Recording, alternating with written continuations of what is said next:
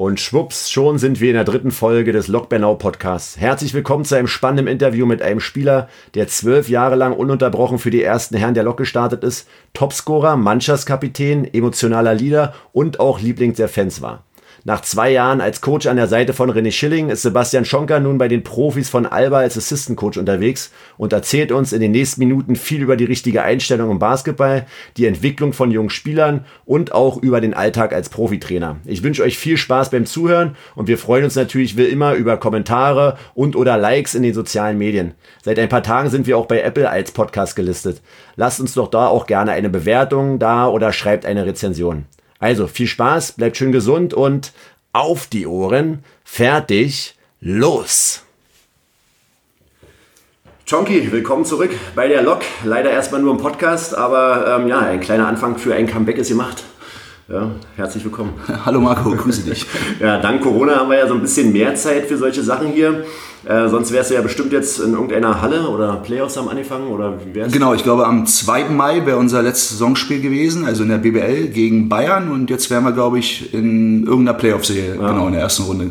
Ja, aber vielleicht äh, geht es ja irgendwann auch wieder los, wa? Gucken wir mal. Ne? Also genau, das wurde jetzt, glaube ich, beschlossen. Also von der Liga aus steht fest, dass es weitergehen soll okay, in, diesem, okay. in diesem Turniermodus. Jetzt muss halt noch die Regierung und die Behörden zustimmen, dass das auch von der Gesundheitsseite her passt und dann werden wir äh, demnächst wieder spielen, hoffentlich. Ja, ja hoffentlich, ja. Na, wie kommst du so klar mit der vielen Freizeit und äh, Zeit zu Hause? Äh, wer freut sich mehr auf den Start des Spielbetriebs, die Familie oder du? Na, die, also die letzte Zeit war schon in der Hinsicht schon cool, dass ich halt sehr viel Zeit mit meiner Familie verbringen konnte, mhm. was während der Saison halt mit dem ganzen Reisen, Euroleague, BBL, halt ist die Familie viel zu kurz gekommen und ähm, ich muss mich auch erstmal wieder daran gewöhnen, mit der Familie zusammen zu sein, weil man ja noch als Trainer schon einen anderen Tagesrhythmus hat. Ähm, aber es war im Nachhinein bis jetzt eine coole Zeit, halt wirklich wieder mit den Kindern zusammen zu sein, mit der Freundin zusammen zu sein, ähm, viel Zeit zu verbringen und die wieder neu kennenzulernen sozusagen. Ja, ja alles sehr gut. Das war nee, schön, dass er die nutzen konnte, die Zeit. Ähm, wenn ich so durch die Bernauer Geschäftsstelle laufe, dann sehe ich dich mal weniger, mal mehr hübsch äh, auf fast jedem Mannschaftsfoto. Ähm, wir sind ja beide im Jahr 2000 äh, als Spieler nach Bernau gewechselt und du bist dann einfach dort geblieben die ganze Zeit und äh, erst als Spieler, dann als Trainer bist also sozusagen eine absolute ähm, ja, Lok-Legende. Ähm, was war denn so deine emotionalen Highlights, äh, die diese Jahre geprägt haben? Ja, also im Endeffekt habe ich ja meine ganze aktive Karriere da verbracht. Als Jugendspieler habe ich bei ADW gespielt und bin dann, glaube ich, im Herrenbereich gleich nach einem Jahr dann halt nach Bernau gegangen. Äh, das war alles sehr aufregend damals, also äh, emotionale Höhepunkte. Natürlich als allererstes der erste Aufstieg, glaube ich. Damals in die, war es in die erste Regionalliga mhm. aus der zweiten Regionalliga. Ähm, dann später der Aufstieg in die zweite Bundesliga. Damals gab es noch eine zweite Liga, nicht wie heute Pro A, Pro B, sondern da gab es halt erste Liga, zweite Liga, Regionalliga. Und da sind wir halt aus der Regionalliga in die zweite Bundesliga aufgestiegen, weil das halt immer so ein Ziel war. Ja, äh, schwer zu sagen. Die Zeit ist ja inzwischen auch schon lange her. Also mhm. ich glaube, mein letztes Spiel vor, keine Ahnung, zehn Jahren da gemacht oder so ähm, schwer jetzt da sich an irgendeinen Höhepunkt zu erinnern. Auf jeden Fall die ganzen Aufstiege, äh, die Feiern danach, ja, das war mhm. schon schön. Ja, und auch die Fans, soweit ich mich erinnern kann, war auch Wahnsinn. Ne? Also im Verhältnis zu, zu vielen anderen Mannschaften, wo man dann auch selber gespielt hat, ne? die dann hinterher gereist sind und auch die Heimspiele. Also das war schon äh, Gänsehaut. Denn, ne? Genau, das war auch ein Grund, warum ich von ADW dann nach Bernau gegangen bin, weil wir hatten auch Freundschaftsspiele gegen Bernau gemacht mit ADW und es war schon eine krasse Atmosphäre. Es war damals noch äh, im Wasserturm äh, wurde da gespielt, die mhm. Heimspiele von Bernau. Und keine Ahnung, wie viele Leute da reinpassen, 400, 500. Ja, und das waren teilweise, ja. war es teilweise zu zweiten Regionalliga-Zeiten da schon äh, 700 Mann drin, illegal. Mhm. Ähm, und da war halt eine krasse Stimmung. Also totale Energie, äh, was in, in, der Regionalliga halt eher selten vorgekommen ist, glaube ich. Ja, ne, das zeichnet ja die Heimspiele immer noch aus, ne? wenn du da so jetzt auch immer noch guckst, was da jetzt los ist. Und genau, inzwischen, ich war ja auch jetzt die Saison zweimal, glaube ich, da und im letzten Jahr auch noch öfter, nee, letztes Jahr war ich noch Co-Trainer da, ja. Ich habe vergessen, wie die Zeit vergeht. Ähm, das ist wieder mehr geworden. Also ich erinnere mich noch an, an meine aktive Karriere, wo wir dann sehr viele Spiele verloren hatten, ist das auch ein bisschen runtergegangen, was ja auch verständlich ist. Das schaut man sich nicht gerne an, wenn die Mannschaft schlecht spielt, aber inzwischen ist der Standort so stabil, die Fanbase so stabil, auch junge Fans nachgekommen. ähm, dass da jedes Heimspiel ein Event ist. Ja. Mhm. Nee, das ist echt, äh, echt cool. Ähm, also ich hatte ja mit äh, Jan Heide jetzt auch schon einen Podcast und äh, da wurdest du so als verrücktester Mitspieler bezeichnet, äh, was ich auch so ein bisschen auch von meiner Seite aus äh, und, unterstreichen kann. Also erstmal herzlichen Glückwunsch zu diesem tollen Titel. Und äh, ja, in deiner Bernauer Zeit hast du ja wahrscheinlich hunderte von Mitspielern an deiner Seite gehabt. Ähm, gibt es da auch so besondere Charaktere, die dir so in Erinnerung geblieben sind? Also erstmal stark dieses Kompliment von einem ebenfalls Geisteskranken zu bekommen. Ja, also, Geisteskrank unter sich, ne? Also, also, schönen Gruß an Heidi. Danke an Heidi, ja, auf jeden Fall. Ähm, muss ich mal nachdenken. Ich hatte irgendwann mal, als ich aufgehört habe zu spielen, kannst du ja bei Eurobasket, so ist so eine Internetseite, wo viele Basketballthemen behandelt werden, kannst du ehemalige Rosters, also ehemalige Mannschaftskader, die angucken und dann auch gucken, wer da alles gespielt hat. Und da hatte ich mal durchgezählt. Das waren, glaube ich, so um die 80, 80 Mitspieler, die ich hatte in den, ich weiß gar nicht, wie viele Jahre ich gespielt habe, bin schlecht in Jahreszahlen, ähm, aber um die 80 Mitspieler. Und ähm, als ich den Namen gelesen habe, habe ich mich auch an jeden Einzelnen erinnern können, zum Glück. Wenn ich jetzt so zurückdenke, ähm, ja, Konstantin Mau ist eine prägende Figur, an die ich mich erinnere. Ein absolut, absolut competitive Character, also ja. den hat man lieber in seiner Mannschaft gehabt als als Gegner. Ähm, wollte immer gewinnen, sei es im Training, sei es äh, im Spiel, hat alles dafür getan zu gewinnen. Ähm, wo man manchmal sagen würde, auch vielleicht ein bisschen dreckig, aber das gehört auch dazu irgendwie. Ähm, das war ein Ausnahmespieler, mit dem ich zusammengespielt habe. Ja, Jan Heidel, mit dir ebenfalls, mit dir Marco, äh, die ersten Jahre, ich erinnere mich, wir sind ja zusammen da hingekommen. Äh, du als Todesathlet, der da unter die Hallendecke springen konnte, eine Energie gebracht, egal ob wir mit 30 hinten lagen, 20 vor, war äh, für dich kein Unterschied, wie du, wie du an die nächste Spielsituation rangegangen bist oder wie du deine Teammates unterstützt hast. Ähm, lass mich grübeln. Ähm, aber Mau zum Beispiel hatte ich auch, als ja. mit Heidi war, Mau war schon, äh, schon speziell auf positiver genau. Seite. Ne? Also das äh, war schon Definitiv. Dann halt mit vielen guten Spielern zusammengespielt, bis hin halt zu Theoman Öztürken, ehemaligen mhm. Alba-Spieler, ehemaligen Nationalspieler. Als der nach Bernau gekommen war, es war ein Spieler, den habe ich selber gesehen, als ich noch ein kleiner Junge war äh, und zu den Alba-Spielen gegangen bin, ähm, habe ich den da spielen sehen. Und es war schon eine große Ehre, aber ich hatte Ehrfurcht vor diesem Spieler, weil er einfach so viel äh, erreicht hat in seiner Karriere und war cool, mit so jemandem ähm, zusammenzuspielen und von dem zu lernen, mit welcher Ruhe, mit welcher Übersicht der ähm, spielen konnte. Mhm. Ja, cool. Und so von den besonderen Gegenspielern, und dann hast du ja auch etliche gehabt, äh, ist dir auch jemand äh, so in Erinnerung, wo du sagst, okay, da hattest du wirklich äh, einfach keine Chance, der war also äh, überkrass. Gab es da was? Na, also wir haben ja, also größtenteils habe ich ja in Bernau in der Regionalliga gespielt und in, in der zweiten Bundesliga. Ähm, und in der Regionalliga waren wir schon relativ gut und ich gehörte ja auch zu einem der, war ja einer der besseren Spieler, sage ich mhm. mal. Also in der Regionalliga kann ich mich jetzt nicht erinnern, dass da irgendein Gegenspieler war, wo ich gedacht habe, wow, der ist ja mhm. äh, mega Oder Die anderen haben es nur von dir gedacht, immer der wow. Genau, ja, das kommt ja, ein geiler Typ. Äh, nee, ähm, schwer zu sagen. Ich glaube, in der, in der, in der Zweitliga-Zeit war, ähm, war es für mich auch eine Ehre, dann gegen Matthias Grote zu spielen, mhm. der leider ähm, viel zu früh verstorben ist jetzt. Ähm, das war eine große Ehre, weil eine Hagener Legende und gegen den hatte ich dann die Chance zu spielen in der zweiten Bundesliga. Und das war schon äh, auch ein einmaliges Erlebnis jetzt, wo du mich fragst, denke ich mhm. mehr. Und das war halt schon äh, eine coole Sache, gegen Leute zu spielen, die vorher Bundesliga, erste Bundesliga gespielt haben. Oder dann als junger Spieler, Philipp Zwiener habe ich gegen den gespielt, als er noch, wo, wo war der? Äh, auch noch zweite Liga irgendwo mhm. gespielt hat und danach halt auch äh, Profikarriere in der BBL und Nationalmannschaften hingelegt hat, gegen den als Jungspieler zu spielen ja. Na cool, an sowas erinnert man sich dann, ne? Genau. Also das ist, ja, sind ja nicht nur die Mitspieler und die Gegenspieler mehr gewechselt, sondern auch, äh, hast du auch etliche Trainer verschlissen und zum Wahnsinn getrieben. ähm, Gibt es da auch so besondere Konstellationen, äh, die du noch so im Kopf hast, äh, wo du so sagst, ja, okay, das war. Na, als erstes anders. fällt mir da auf jeden Fall Thorsten Schierenbeck ein, halt. Ähm, mit dem bin ich heute noch in Kontakt, also nicht regelmäßig, aber unregelmäßig. Ähm, der wohnt inzwischen in der Nähe von Bonn und ähm, mit dem schreibe ich mir ab und zu. Das war halt jemand, der eine Basketball-Ahnung hatte, aber darüber hinaus halt auch ein Freund geworden ist. So. Mhm. Ähm, und diese Konstellation ist, glaube ich, eher selten, dass man sagt, Spieler, Trainer, ähm, dass das eine freundschaftliche Situation ist, aber ähm, das ist mit Thorsten so gewesen. Ähm, dann Frank Müller, ein Wahnsinniger, also unter dem zu spielen, das war unglaublich gewesen. Das war schlimmer als bei, bei der Armee. Also ich habe Zivildienst gemacht, ich weiß nicht, wie es bei der Armee war, ich kann es mir vorstellen, so ähnlich.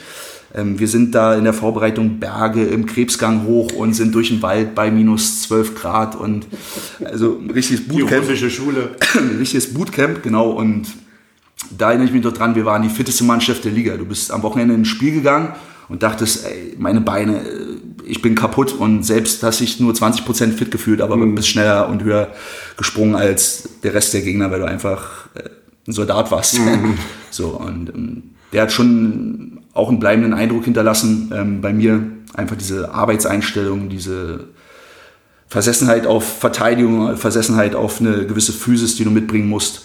Ähm, ja, das waren schon außergewöhnlich. Ich erinnere mich an alle einzeln so. Ähm, keine Ahnung, ob wir Zeit haben, die alle durchzugehen. Steve Tresselt im ersten Jahr war natürlich auch, äh, weil ich bin zum Training gekommen so und ich hatte keine Ahnung, wie gut ich bin. Mhm. So, und dann hat er mir halt die Chance gegeben, in, in die Mannschaft reinzukommen und ähm, den treffe ich auch noch ab und zu. Der ist, glaube ich, auch noch im Basketball tätig ja, irgendwie. In Lübeck, in Lübeck, Lübeck noch, genau. Ja, und bei irgendwelchen Turnieren trifft man ja. sich und erzählt sich äh, alte Geschichten. Das ist halt immer wieder schön. Ja. Nee, cool. Ja, jetzt bist du ja selber Trainer. Ähm, der Wechsel so vom, von Spieler zum Trainer, wie hast du das so empfunden? Äh, war das, was war so die größte Herausforderung für dich jetzt auf einmal? Na, das war ein fließender Übergang. Also am Anfang äh, habe ich ja selber noch gespielt und, und Sport studiert und wusste noch gar nicht so, wo, wo die Reise hingehen soll. Beruflich schon klar, irgendwas im Sport. Aber ich hatte nie so dieses Bedürfnis, ich muss unbedingt Trainer werden. Das mhm. muss unbedingt, das ist mein, mein Traumberuf. Ähm, und dann hatte ich die Chance, bei Alba halt reinzuschnuppern ähm, durch Kontakte ähm, habe ich dann mit Norbert Opitz die U16 2 gemacht. Ähm, aber habe gleichzeitig selber noch gespielt und musste erst mal gucken, ob das überhaupt was für mich ist, äh, dieses Trainerding. Und am Anfang hatte ich schon erstmal Probleme, so, ja, okay. weil ich glaube, das ist halt so, so ein Trugschluss. Du bist selber Spieler und hast auf einem gewissen Level zu, gespielt. Das keinen Einfluss darauf, wie gut du als Trainer bist. Hm. Du kannst der sensationellste Spieler der Welt gewesen sein und bist ein schlechter Trainer oder warst ein schlechter Spieler und bist ein sensationeller Trainer? Jetzt Klopp als Beispiel im Fußball, der immer sagt, er selber konnte überhaupt nicht spielen und ist jetzt einer der erfolgreichsten äh, Trainer, die es gibt. Und ähm, andersrum Lothar Matthäus, überragender Spieler, ähm, aber wahrscheinlich jetzt nicht der beste Trainer. Und hatte da am Anfang halt Probleme, da, da reinzufinden und habe aber immer wieder die Chance bekommen und habe dann auch Blut geleckt und hatte dann schnell die Möglichkeit, auch in, in Leistungsteams halt reinzuschnuppern. Ähm, damals die JBBL bei Alba mit zu betreuen, mit Konstantin Lewowski als, als Head Coach. Und da hat es dann angefangen, so Klick zu machen. Also, okay. du gemerkt hast, okay, du kannst hier mit Spielern arbeiten und, und die wahrscheinlich besser machen, als du selber als Spieler warst. Und, und das hat mich gereizt, ähm, Spieler zu entwickeln, dahin zu bringen, Profis zu werden, äh, ihr Geld damit zu verdienen und da drin eine, eine Befriedigung zu finden. Und so bin ich in, in diese Trainerschiene reingerutscht. Ähm, was vielleicht interessant ist, was ich mir immer wünsche im Nachgang als Spieler, dass ich das Wissen, was ich jetzt über den Sport habe, ähm, als Spieler gehabt hätte. Äh, also das kann ich nur äh, jedem jungen Spieler empfehlen, mhm. sich so viel wie möglich mit dem Spiel auseinanderzusetzen, weil du wirst dadurch halt ein besserer Spieler. Nee, das, das stimmt, ja. Das gleiche Erfahrung habe ich auch gemacht für mich, ja. ja. Und juckt es denn bei dir ab und zu mal noch so ein bisschen selber zu zocken oder ist wirklich nachdem vorbei war, Schuhe sind am Nagel gehangen, zack? Nee, ist komischerweise überhaupt nicht. Ich hatte es dann probiert. Ich glaube, ich habe bei Empor zwei oder drei Spiele gemacht in der zweiten Regionalliga und das ist, wenn dein Körper nicht mehr das macht, was dein Geist eigentlich äh, erkennt. Also mhm. du erkennst eine Spielsituation, da ist eine Lücke, da willst du durch. Wo du früher halt durchgesprintet bist, hast ein Dunking gemacht, merkst du auf einmal, ups, die Lücke hat sich schon wieder geschlossen. du willst hoch zum Dunking und äh, kommst nicht mal ins Netz. Und es war dann eher Frust und dann habe ich das relativ schnell sein lassen und seitdem eigentlich auch nie wieder gespielt, also nicht mal aus Spaß irgendwie. Hat aber auch damit zu tun, dass ich halt wirklich sehr oft in der Halle bin äh, als mhm. Trainer und viel in der Halle bin und dann halt auch die Freizeit, die da noch übrig bleibt, halt dann nicht noch mit Basketball verbracht habe, sondern mit, mit anderen Dingen. Ja. Okay, machst du denn noch so Sport, Laufen oder Fitness oder so? Wer hast du die Chance? Äh, ah, jetzt in der Corona-Zeit ist wieder mehr geworden. Okay. Also ich habe angefangen, hier äh, ein paar Liegestütze auf dem Balkon zu machen. Ja, genau. Ähm, Ohne. Äh, das hatte ich dann auch, weil also das auch hat auch vielleicht was mit Frank Müller zu, äh, zu tun so Früher hat mir es total Spaß gemacht, mich körperlich zu verausgaben und alles zu investieren, um ein guter Spieler zu werden. Und als dann diese Zeit vorbei war, hatte ich keinen inneren Antrieb mehr, mich mhm. irgendwie sportlich zu betätigen, was man mhm. auch teilweise dann äh, am Körper merkt, wenn man immer äh, dicker wird.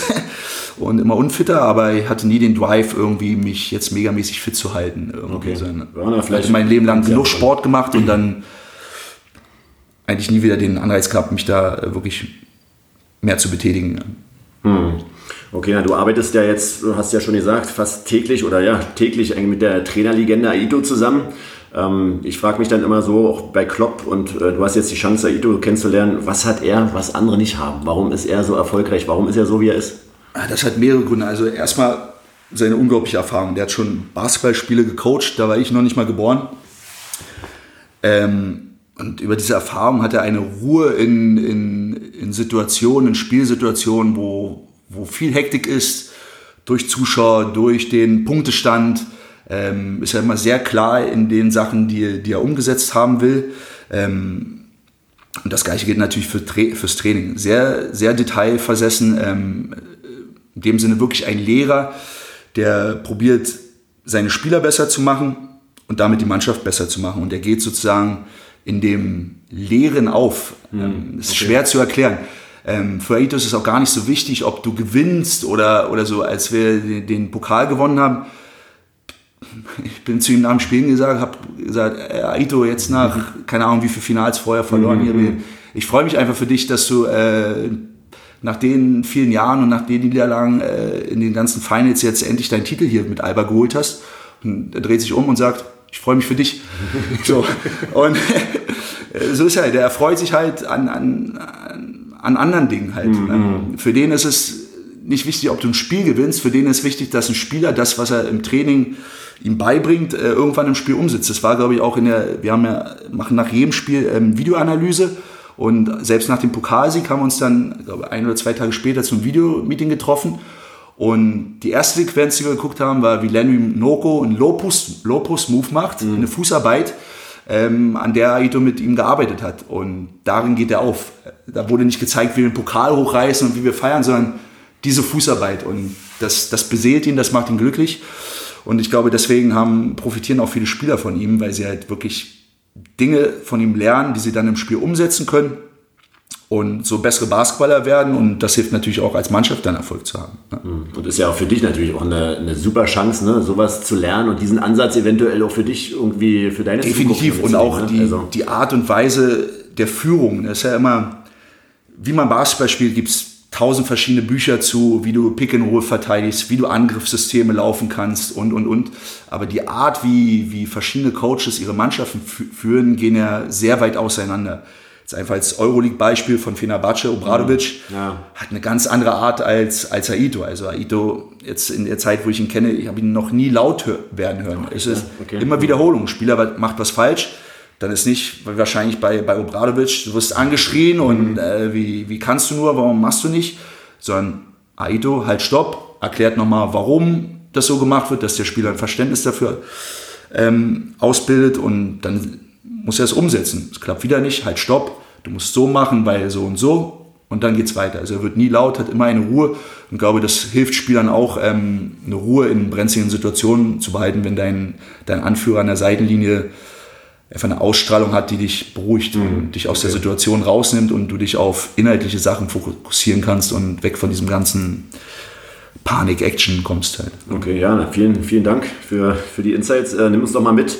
Also, wie ist denn so dein Leben als äh, Alba-Profi-Trainer? Bist du jeden Tag in der Halle? Hast du ja schon gesagt, dass du sehr oft da bist. Und gibt es auch freie Tage oder gibt es die eigentlich gar nicht? Also, Das, das ist schwer, ja. Also freie Tage in dem Sinne gibt es nicht. Also durch diesen Euroleague-Schedule, also das ist ja auch meine erste Saison jetzt in dem Bereich und der Euroleague-Modus wurde ja umgeändert. Jetzt spielst du gegen jedes Team halt äh, zweimal. Wir hatten teilweise 14 Spiele in 28 Tagen oder ähnlich.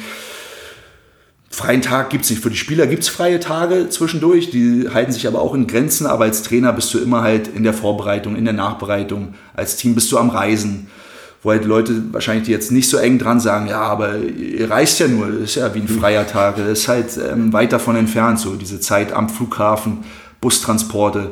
Weiß, das hört sich jetzt immer so nach Weinen an, aber das ist auf, auf Dauer halt ähm, sehr strapaziös für die Spieler und ähm, du kannst dich halt nicht entspannen in der Zeit. Ja. hm, na, wie, wie vertreibt man sich da so die, äh, die Zeit? Also bei den Auswärtsfahrten, äh, was machen die Spieler? Hängen die alle am Handy oder hören die alle irgendwie Das Podcasts? ist oder? total unterschiedlich, ja klar. Also die zocken irgendwelche, ich kenne mich damit nicht so gut aus, so keine Ahnung, wie es heißt, Computerspiele, Okay, Game. ja, ja. Ich kann früher den Gameboy, den gibt es wahrscheinlich nicht mehr. Äh, alte Generation hier. Oder hören Musik oder unterhalten sich dann auch teilweise sogar miteinander oder spielen. da los? ja, verrückt, war. Oder schreiben sich äh, WhatsApp-Nachrichten, obwohl sie drei Meter. nee, ähm, nein, ähm, das geht schon. Ich nutze die Zeit halt viel auch zum Arbeiten, also das ganze Fliegen, Reisen, um zu arbeiten halt, damit ich die Zeit, die ich dann zu Hause halt verbringe, auch äh, mit der Familie verbringen kann und nicht halt, ich komme von einem Trip zurück und muss dann anfangen, zu Hause zu arbeiten oder dann erstmal wieder ins Büro fahren und da äh, Spiele, Spiele angucken, sondern das mache ich halt, wenn ich im Flugzeug sitze, wenn ich ähm, am Terminal sitze, wenn ich im Hotel sitze.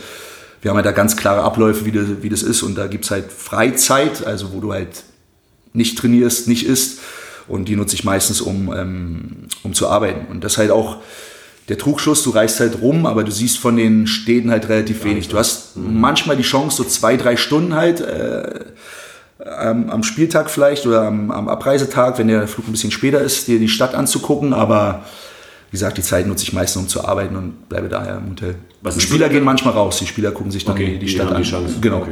Und was sind so deine Aufgaben jetzt im Coaching-Staff? Weil du sagst, du arbeitest am Laptop, musst Spiele angucken, scouten, Genau, also ist so hauptsächlich dein ist erstmal die, die, die, die Spielvorbereitung per, per Video. Da gibt es ganz klare, klare Vorstellungen von Aito, was der da haben will, wie man den Gegner zu analysieren hat. Das sowohl individuell als auch gruppentaktisch, wie die verteidigen. Und das dann halt dem, dem Team zu präsentieren vor dem Spiel und denen zu erklären, worauf sie zu achten haben, was wichtig ist.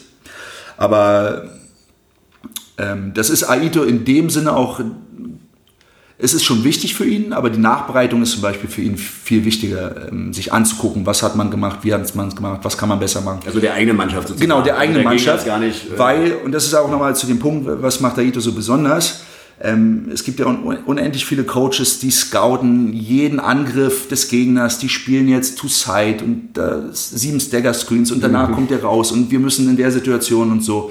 Und Aitos Defensivkonzept und auch offensiv ähm, beruht eigentlich darauf, Spielsituationen zu erkennen und dann ähm, darauf zu reagieren. Halt. Und dann ist egal, wie das System ist, es ist ein indirekter Block und ob der jetzt so oder so in dem System vorkommt oder so, den verteidigen wir immer gleich. Und deswegen muss der Spieler nicht wissen, wie das System ist, sondern erkennen, das ist jetzt diese Blo- Blocksituation oder Pick-and-Roll-Situation und dementsprechend handeln. Und das ist egal, was vorher passiert ist oder wie das System heißt und ob die Mannschaft jetzt äh, Salgiris in der Euroleague ist oder Ulm in der Bundesliga, macht da keinen Unterschied.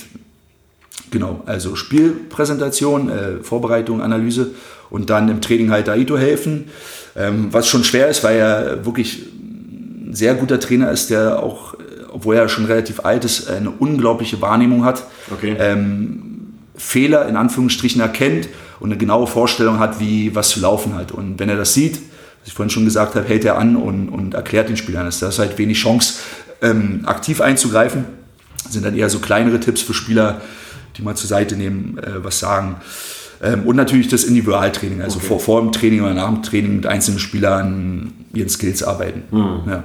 Ja, du siehst ja jetzt nun fast täglich die besten Spieler Europas, also entweder in der eigenen Mannschaft im Idealfall oder halt äh, ja auch bei den Gegnern. Äh, was macht denn da so den Unterschied in der, in der Spitze aus bei den Spielern? Ist es ähm, immer so das Talent oder ist es die Einstellung oder ist äh, vielleicht auch die richtige Einstellung sogar ein Talent? Äh, ja, was, was ist es? Warum schaffen es manche nach ganz oben zu kommen und warum schaffen es andere denn nicht? Das sind ja zwei verschiedene Paar Schuhe. Ich kann ja ähm, sozusagen die, die Gegner in der Euroleague zum Beispiel, die sehe ich ja nur. Da kann ich nichts zur Einstellung sagen, weil ich nicht weiß, wie sie trainieren. Ob es jetzt nur Talent ist oder harte Arbeit oder die Kombination. Und natürlich dann über unsere eigenen Spieler. Ich fange jetzt erstmal bei den ähm, anderen Spielern an. Es gibt in der Euroleague einfach Ausnahmespieler, die haben eine Qualität, die können hundertprozentig locker in der NBA spielen, tun es aus verschiedenen Gründen nicht, sei es Geld oder sei es dass die politische Situation, also dass da ein Manager ist, der, der sieht das einfach nicht oder fühlt das nicht. Aber Spieler wie Shane Larkin, Scotty Wilbekin, ähm, Micic von Ephes, ähm, wer noch? Mike James von Moskau. Das ist eine individuelle Klasse, das kannst du auch irgendwann nicht mehr verteidigen. Das ist wie Steph Curry in der NBA. Da gibt es einen gewissen Grad, da musst du hoffen, er wirft daneben, weil du kannst halt nichts mehr machen. Und die, die haben eine Qualität individuell, das ist äh, unglaublich, sowohl Treffsicherheit angeht, die Schnelligkeit in Shane Larkin, als wir in FS gespielt haben, habe noch nie einen Spieler gesehen, der so schnell, du denkst, der ist jetzt schon bei 100 km/h und dann schaltet er nochmal einen Gang höher und, und trifft aus allen Lagen. Und dann natürlich im Vergleich zu BBL auch die Größe, wenn man jetzt wieder die Top-Teams durchgeht, Tavares von Real Madrid, Pleiss von, von FS, äh, Tomic von Barcelona, das sind halt Körper, die hast du in der Bundesliga halt nicht. Und das ist halt schon eine Challenge, die ähm, darüber zu finishen. Das sieht man jetzt nicht immer nur, dass da in der Statistik steht, der hat jetzt acht Blocks oder so, aber die verändern das Spiel so sehr. Und das sind halt Ausnahme, Ausnahmeathleten. Ähm, wie gesagt, ich weiß nicht, ob die eine gute Einstellung haben, aber mhm. sie spielen viel, sie spielen gut und ist eine krasse Qualität. Plus halt die Qualität, die eigene einzelnen Teams haben, die, die Execution, wie genau die sind, auch wieder im Vergleich zur BBL wo ich sage, im, BBL kann es mal passieren, da sind zwei, drei Situationen, wo jetzt nicht klar ist, wie wird das gelöst und dann am Ende auch die individuelle Klasse nicht da ist, um, um den Ball halt in den Korb zu machen. Und das ist in der, in der Euroleague, keine Ahnung, Spiele, wo wir in Sagiris, da bist du zwei Minuten nicht da und dann bist du mit 30 Punkten hinten. Was du in der Bundesliga vielleicht nochmal ausgleichen kannst, aber in der Euroleague auf dem Level sind dann Spiele äh, vorbei, in Anführungsstrichen. Ähm, ja, eigene Spieler ist dann wieder was anderes. Also ich habe jetzt bin ja jetzt auch schon ein paar Jahre bei Alba und hatte das Glück, viele Spieler begleiten zu dürfen, was ich vorhin noch gesagt habe, was mir extrem viel Spaß gemacht hat. Der berühmteste natürlich äh, Moritz Wagner. Ähm, jetzt Jungs wie Tim Schneider, Jonas Matisek, die ich halt schon begleite, seitdem sie 14, 15 Jahre alt sind. Oder halt Moritz. Das ist halt immer wie eine Kombination aus beiden. Also das, das sind halt auch, so blöd wie es sich anhört, oder klischeemäßig harte Arbeiter. Die mhm. kombinieren halt Talent mit einem ungehörigen Fleiß. Also das sind Spieler, die könnten sich auf ihrem Talent ausruhen, die würden wahrscheinlich auch ohne, ohne harte Arbeit einfach aufgrund ihres Talents auf einem hohen Level spielen können. Aber dadurch, dass sie noch die Arbeit dahinter reinstecken, schaffen sie es halt wie Moritz in die NBA, wie Jonas jetzt als, als sehr junger Spieler Euroleague-Minuten, stabile Euroleague-Minuten zu spielen. Ähm, das ist, oder Tim Schneider auch stabil zu spielen, bis er, bis er sich verletzt hat äh, in der Saison. Das ist eine Qualität von, von Talent und Arbeit. Hm, okay. Also und dagegen, also habe auch schon viele Spieler äh, gesehen, die halt äh, versuchen halt nur durch Talent oben anzukommen und haben es auch auf gewisse Level geschafft. Aber wo man sich immer fragt oder sich ärgert im Nachhinein, warum konnte man dem Spieler nicht noch mehr mitgeben, dass er hm. sein Talent kombiniert mit, ähm, mit harter Arbeit, weil er dann halt noch ein Level höher spielen hätte können, noch mehr Geld verdienen hätte können oder was auch immer sein, sein individuelles Ziel gewesen wäre. Ja. Hm, na, das ist dann halt so Charakterstärke oder irgendwie Charakter, den ja auch viele haben. Ne? Also ähm, also der Kopf an sich, also spielt der einfach auch eine große Rolle. Also ihr habt ja auch eine, eine Psychologin irgendwie, ne, die da mit dabei ist, auch für die jungen Spieler vor allem, glaube ich. Ne? Genau, Renate Eichberger, äh, sehr kompetente Frau, äh, für alle Leute zuständig, also von Damenbereich bis Herrenbereich bis Jugend bis auch für Trainer zuständig. Also jeder hat die Möglichkeit, Zugang zu ihr zu bekommen. Okay. Ist immer ein schweres Feld so irgendwie, hat immer das Klischee, ja, ich gehe jetzt zur Sportpsychologie, ich bin mhm. äh, Baller Baller, ähm, ich komme nicht zurecht. Aber das ist äh, auf dem Level kann das nur helfen und das ist keine Schande dahin zu gehen und selbst wenn es dann nur die 0,3 Prozent sind, die, die es verbessert, lohnt sich das, äh, das zu nutzen. Ähm, wie war die Frage nochmal? Nee, das war, nee, war, war jetzt nur für mich mal so wichtig, ne? also ob da auch Unterstützung gibt, also auf psychologischer Ebene, auf dem Niveau. Ne? Also da Definitiv, halt aber das kannst du halt nie über Zwang erzeugen. Also das mhm. ist ein, ein Anbahnen, also dem Spieler vorzustellen, guck mal, wir haben diese Möglichkeit als Club und Programm, aber du kannst nicht zum Spieler hingehen und sagen, übrigens, ich denke, du hast, äh, keine Ahnung, ich denke mir jetzt was aus, ein Freiwurfproblem. Mhm. Ich denke nicht, es ist ein Technikproblem, sondern du denkst so viel drüber nach, wenn da, du an der ähm, Geh mal zu, ja. zu unserer Sportpsychologin. Mhm. Das wird so nie funktionieren, das kann der machen, aber wenn er es ablehnt, dann hat das keinen Erfolg. Mhm. Das muss aus dem Spieler kommen, ähm, diesen Weg zu gehen und dann äh, ist da Renate eine, eine fähige Frau, um, um weiterzuhelfen. Ja. Du bist ja bei den Heimspielen bist ja schon einiges gewohnt äh, mit äh, Bernau damals. Äh, jetzt, wenn du Mercedes-Benz Arena, da sind ja zwei, drei Zuschauer mehr, ein bisschen lauter ab und an. Ähm, ja, welche Gefühle kommen denn da so hoch, wenn man da so unten steht und sitzt? Als ich das erste Mal da gesehen habe, oder auch Thomas Pech oder ne, damals Leute, die man kennt persönlich und auf einmal stehen ja unten, denke ich immer so, boah, also kriege ich jetzt Gänsehaut, denke, wie krass muss es sein, jetzt da unten zu sein, ne? Also für euch. Also wie ja. ist das? Spürst also, du das? das also es hat mich, als ich jetzt die Chance bekommen habe vor der Saison, das hat mich halt mit unglaublichem Stolz erfüllt. Erstmal, dass ich diese Chance vom Club, von Himar, ähm, dem Sportdirektor und von allen Beteiligten bekommen habe, in diese Position hochzurutschen. Und wie gesagt, das war nie ein Traum von mir, das hat sich immer alles ergeben und anscheinend haben Leute in mir gesehen, dass ich fähig dazu bin, da mitzuhelfen. Und das ist dann schon ein Traum halt, wo du halt früher als Zuschauer äh, da warst. Ähm, äh, da jetzt an der Seitenlinie zu stehen mit, mit den Spielern, die du früher äh, angefeuert hast und äh, bewundert hast, ähm, jetzt mit denen zusammenzuarbeiten und da unten zu stehen und Teil, Teil dieses Ganzen zu sein. Und natürlich macht es mehr Spaß, vor 15.000 Leuten zu spielen als vor 50. Mhm. mhm. Obwohl halt, wie, wie gesagt, damals in Bernau haben auch 50 äh, Verrückte da einen Lärm gemacht. Und es kann die gleiche Atmosphäre sein in einer kleinen Halle, als wenn du halt vor 15.000 spielst. Aber das ist schon eine sehr mächtige Kulisse, die dich halt in, in schwierigen Phasen halt auch ähm, mitnehmen kann. Und ähm, natürlich hat das auch was mit mit eigenem Ego zu tun. Also Spieler spielen ja auch nicht nur für mhm. sich, sondern nutzen das als Bühne. Und ähm, natürlich ist es schön, von, von Leuten äh, Applaus zu bekommen, wenn man, wenn man Sachen gut macht. Ich glaube, das, das hilft den Spielern und, und deswegen ist es schon ein außerordentliches Gefühl, da unten zu stehen. Ja. Und wie holst du dich dann wieder runter? Sagen wir nach so einem knappen Heimsieg, irgendwie meinetwegen nach Verlängerung, alle sind irgendwie völlig gepusht auf Adrenalin. Also wie kannst du da überhaupt schlafen die Nacht danach? Oder ja, wie gesagt, dass gleich mein erstes Jahr so ein turbulentes wird mit, äh, mit sehr vielen Spielen. So viele Spiele gab es vorher halt noch nie für, für Alba, auch in den Eurocup-Saisons oder als damals Euroleague waren, war das nicht der Rhythmus, der heute gespielt wird das hat sich relativ schnell eingependelt, muss ich ehrlich sagen. Am Anfang warst du natürlich noch mega gehypt. Ich weiß noch, das erste Spiel, Euroleague-Spiel gegen äh, Zenit zu Hause, ja, Zenit St. Petersburg, was wir dann auch gewonnen haben. Das war so äh, äh, geil. Selber als Spieler warst du ein kleiner Lutscher, hast nur Regionalliga, zweite Liga und jetzt äh, als Co-Trainer gewinnst du äh, ein Euroleague-Spiel wo natürlich der Anteil des Head Coaches in den Spieler vergrößert. Du bist ein, ein kleines Puzzle ja, hm. und hast jetzt ein Euroleague-Spiel gewonnen, was du mhm. vorher im Fernsehen geguckt hast und so. Und das, da war man natürlich schon ähm, sehr lange auf einer hohen Welle. Aber dann durch den Spielrhythmus, das kam so schnell Alltag, wie man sich das eigentlich nicht gewünscht hätte, so mhm. im Nachhinein. So, du spielst und nimmst das auch noch alles wahr, aber du hast nicht viel Zeit über Sieg, Siege dich zu freuen. Du hast nicht viel Zeit, um äh, Niederlagen lange zu äh, betrauern. Du musst halt den Blick sofort wieder nach vorne richten. Du kommst raus aus der Halle und arbeitest am nächsten Gegner oder deine Gedanken sind sofort beim nächsten Gegner, bei der nächsten Reise. Wo musst du wann sein? Wo geht das nächste Training los? Was wird Inhalt sein? Und hast halt gar nicht mehr so die Chance, Spiele zu genießen, egal ob es Siege oder Niederlagen sind. Das ist mhm. ähm, ein bisschen traurig, muss ich leider sagen. Ich weiß nicht, wie es den Spielern da geht. Ähm, aber das ist, äh, hat sich schnell äh, relativiert. Ist trotzdem im Nachgang, also jetzt in der Corona-Zeit, habe ich mir viele Spiele nochmal angeschaut und, und dann sind die Emotionen halt nochmal hochgekommen, was für geniale Spiele wir zu Hause oder auswärts hatten äh, in der Euroleague und in der BBL. Ähm, ja.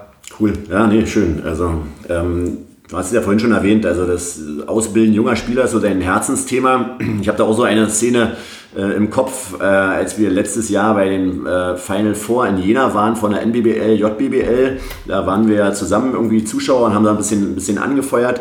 Ähm, da hat die NBBL-Mannschaft von Alba ja leider das Finale gegen Bayern München äh, verloren und äh, Jonas Matisek hat da auch mitgespielt und äh, da habe ich ein Bild, wie du ihn dann nach dem Spiel so mit Tränen in den Augen in den Arm nimmst und äh, ihn tröstest und, und äh, ja, und bin jetzt wirklich nicht der empathischste Mensch der Welt, ja, aber ich habe irgendwie äh, so ein Gefühl von so Männerliebe oder größten Respekt eigentlich zwischen euch gespürt und entwickelt sich da sowas nach den ewigen Stunden, was du ja vorhin auch gesagt hast, den schon so lange kennst. Klar. Also, dass da wirklich äh, ja, eine Freundschaft entstehen kann oder auch äh, ja, eine ganz persönliche Ebene? Logisch, also du verbringst, also ich habe mit Jonas wahrscheinlich und mit Tim äh, Schneider genauso viel Zeit verbracht in einem Leben wie mit meiner Frau und mit mein, meinen Kindern. Also ähm, ich kenne Jonas, der, der hat ähm, für uns beim Adidas Next Generation Turnier mitgespielt, als ich noch Co-Trainer von Konstantin Woski in der NBBL war.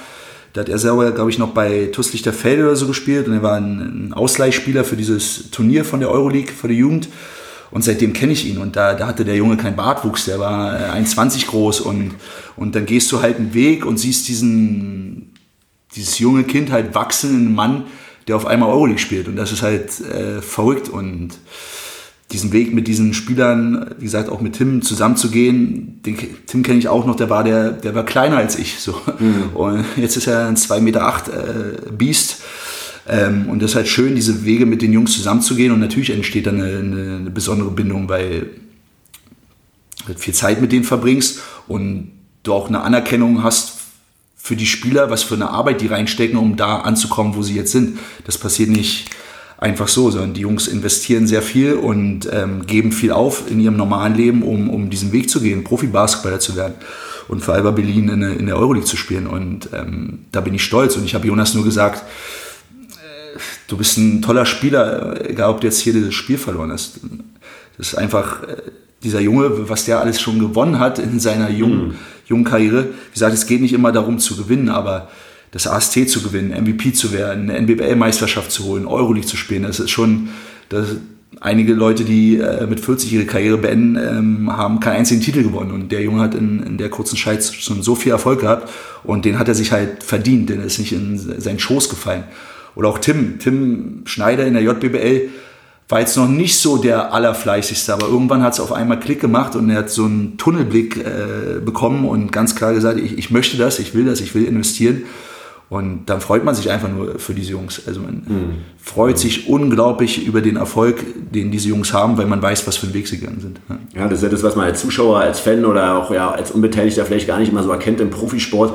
Also was, dass die Leute halt echt einen, einen, hohen Preis dafür zahlen, dass sie da sind, wo sie sind. Ne? Also lass es die Jugend sein, äh, die eventuell sich nur in der Halle abspielt. Ne? Du hast auch im Vorgespräch schon gerade gesagt, so viele Bäume jetzt durch, äh, hast du noch nie in deinem Leben ja. gesehen. Ähnliche Rede habe ich schon mal irgendwann auch äh, bei, bei Jugendlichen erhalten, wo wir draußen im Wald waren. Ich sagte, ey, genießt es, ihr habt die Chance hier zu sein. Es gibt andere, die entscheiden sich dafür, die ganze Zeit in der Halle sein zu müssen oder zu wollen, weil sie ja auch ein Ziel ja. haben.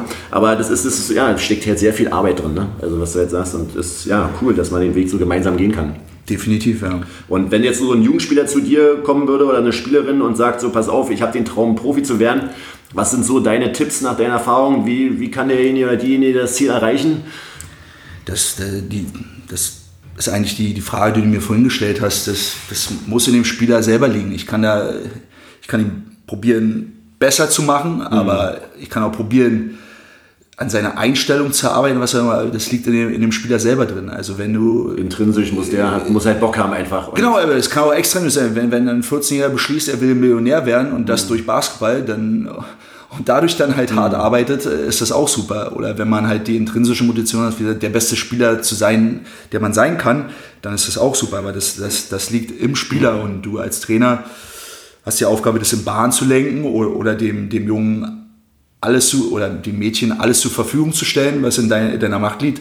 Aber der Spieler muss es dann sich selber nehmen. Hm. Also, wie gesagt, jetzt wäre das Beispiel unser NBA Moritz, der war, wollte halt länger in der Halle bleiben. Der hat gefragt, können wir noch was machen? So, ich wollte schon nach Hause, so irgendwie, ja, schon acht Stunden jetzt erstmal. Und er wollte noch was machen. Und dann machst du das halt auch gerne, weil du halt siehst, der, der, der Junge investiert, der, der will das machen.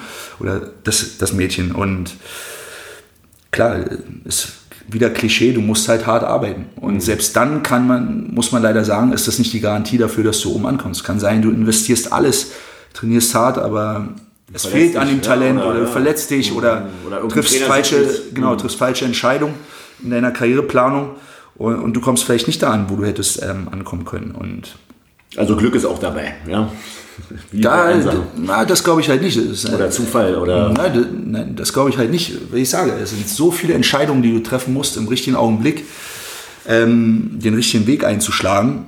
Hm. Ähm, gehst du jetzt zum Beispiel, was ja in Berlin immer eine Diskussion war, wann gehst du zu Alba, wann gehst du zu Alba? Ähm, und es ist klar, dass das die Möglichkeiten bei Alba besser sind. Das ist keine Abwertung der anderen Mannschaften gegenüber, aber es sind halt Trainer, die haben den ganzen Tag Zeit. Du hast Facilities, mhm. die sind die ganze Zeit da. Du hast Physio, du hast alles. Und ähm, in der Vergangenheit haben sich Spieler entschieden, äh, später zu wechseln oder nicht zu wechseln und spielen jetzt auf einmal nur noch Pro B. So. Und wenn du die wahrscheinlich jetzt fragen würdest, hätten die wahrscheinlich sich gewünscht, auch mal mehr zu investieren oder den Schritt zu gehen.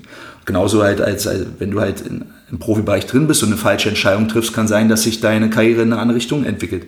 Und deswegen glaube ich nicht, dass es Zufall ist, sondern immer wieder, was du investierst und wann du welche Entscheidung triffst. Mhm. Aus welchem Grund.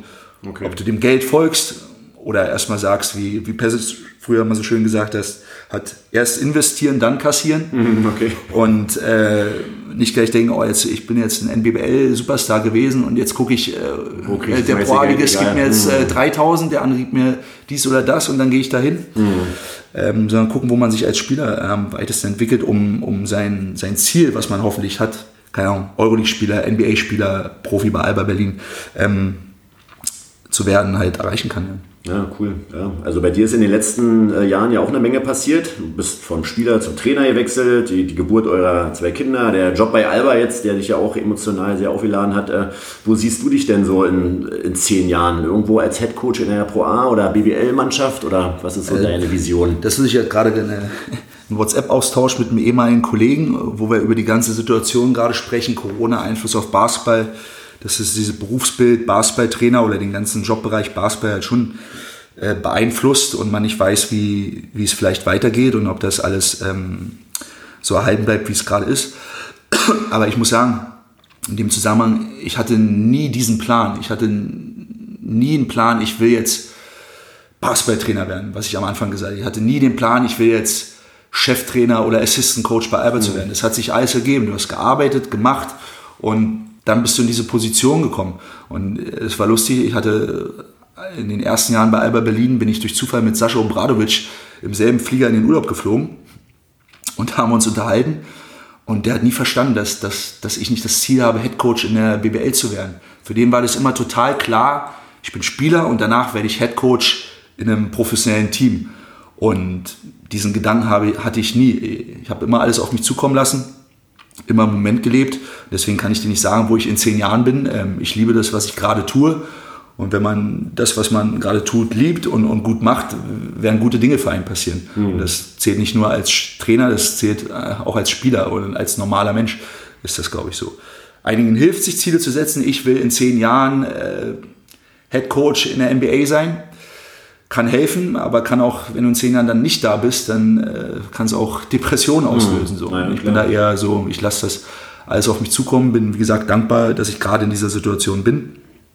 Und ja. Ja, und ein harter Arbeiter, ne? Also du bist halt die beste Version deiner selbst aktuell und dann guckst du, wo Türen aufgehen, wo es Möglichkeiten gibt und wo sich der Weg halt hin wird. Ne? Also ich, ich weiß ja, wie viel Zeit und äh, Leidenschaft. Genau, das, das hoffe ich einmal, das auch nochmal zu der Kombination mit den Spielern oder mit, mit Jonas, wo wir uns da in den Armen lagen. Also keiner, ich, ich, weiß selber nicht, es ist immer schwer über sich zu sagen, ob ich ein guter Trainer oder ein schlechter Trainer bin. Dann musst du Spieler, Spieler fragen, aber ich glaube, du kannst alle meine Spieler, mit denen ich bis jetzt gearbeitet, gearbeitet habe, fragen. Also ich bin in der Halle, also ich bin da. So, und ähm, das ist erstmal äh, die erste Voraussetzung. Ja, also, du, du, bist da und dann hoffentlich hast du, entwickelst du dich als Trainer auch weiter. Das muss natürlich ein Ansporn für dich selber sein, dass du besser werden willst. Und ähm, den habe ich schon. Also nicht den Plan, was ich in 10 mache, aber ich will ein besserer Trainer werden. Wo, wohin das führt, keine Ahnung. Hm. Ähm, und ja. Ach Mensch, Schonki, ähm, könnte noch stundenlang mit dir hier äh, quatschen. Vielen Dank für, für deine Zeit, äh, für die Möglichkeit, äh, dich mit, hier zu, mit dir zusammenzusetzen. Ähm, ich würde dir gerne so die letzten Worte geben an die Bernauer, an, an die Welt da draußen vielleicht und äh, sag jetzt schon mal Tschüss und, und danke und übergib dir das äh, Mikrofon. Ja, danke Marco. Erstmal coole Idee, dass du das machst so. Ich freue mich auch, die anderen Folgen zu hören mit ehemaligen Weggefährten, wer auch immer da noch alles zu Wort kommt. Ähm, ja, ich möchte Bernau einfach sagen, also ich habe mein, meine ganze Karriere da, da verbracht und ich wünsche dem Club eigentlich nur das Beste, dass, dass diese schwere Zeit irgendwie überstehen. Also man hört ja vieles aus anderen Sportbereichen, Volleyball, Handball wie, wie, oder sogar im Fußball Schalke, wie, wie Vereine verschwinden auf einmal. Und ich hoffe, dass dass die Fans und, und, und die Stadt und das ganze Umfeld da es ermöglicht, diesen Standort am Leben zu erhalten. Ähm, und äh, ja, das, das, wünsche ich mir einfach, dass da alle zu beitragen, dass das für immer äh, Lok Bernau gibt und, und es auch für immer auch Lok Bernau heißt, heißt der, der, der Club, weil es schon einzigartig ist. Ja. Vielen Dank, Chonky. Bleib schön ja, gesund. Ebenfalls. Bis ciao, dann. ciao. ciao.